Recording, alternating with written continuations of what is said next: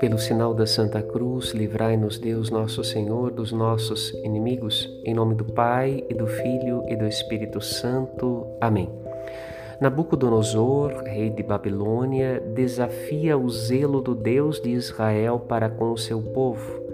O livro do profeta Daniel narra o modo como Deus demonstra seu poder, salvando os três jovens da fornalha de fogo ardente. Deus não se alimenta do sofrimento do seu povo. Antes, ele é Deus para salvar.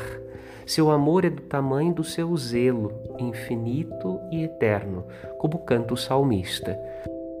A incapacidade dos fariseus de acolher Jesus e suas obras fala da ignorância deles a respeito de Deus, de quem se dizem filhos.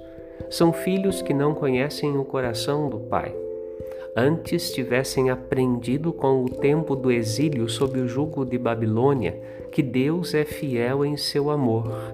O coração daqueles que perseguem Jesus, condenando-o à morte, é mais duro que o coração de um estrangeiro, Nabucodonosor, rei de Babilônia. Se conhecermos a Deus, como dizemos que conhecemos, vamos a Ele com toda a força de nossa fé.